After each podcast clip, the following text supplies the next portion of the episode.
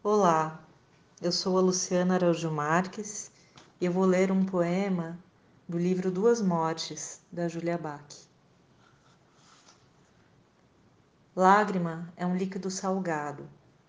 O mar, na verdade, é a coleção de lágrimas de todas as pessoas que já choraram no mundo. Tragédias frequentes fazem com que o mar permaneça abastecido. Depois de muitos estudos, descobriram que o método mais eficiente para a extração do sal proveniente da lágrima é por decantação.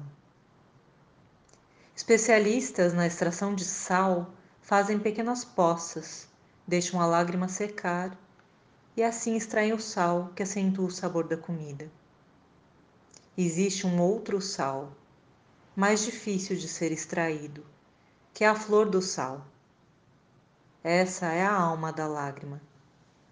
A extração da flor do sal depende da variação de temperatura e umidade do ambiente. Normalmente, a extração da alma é feita pelas manhãs.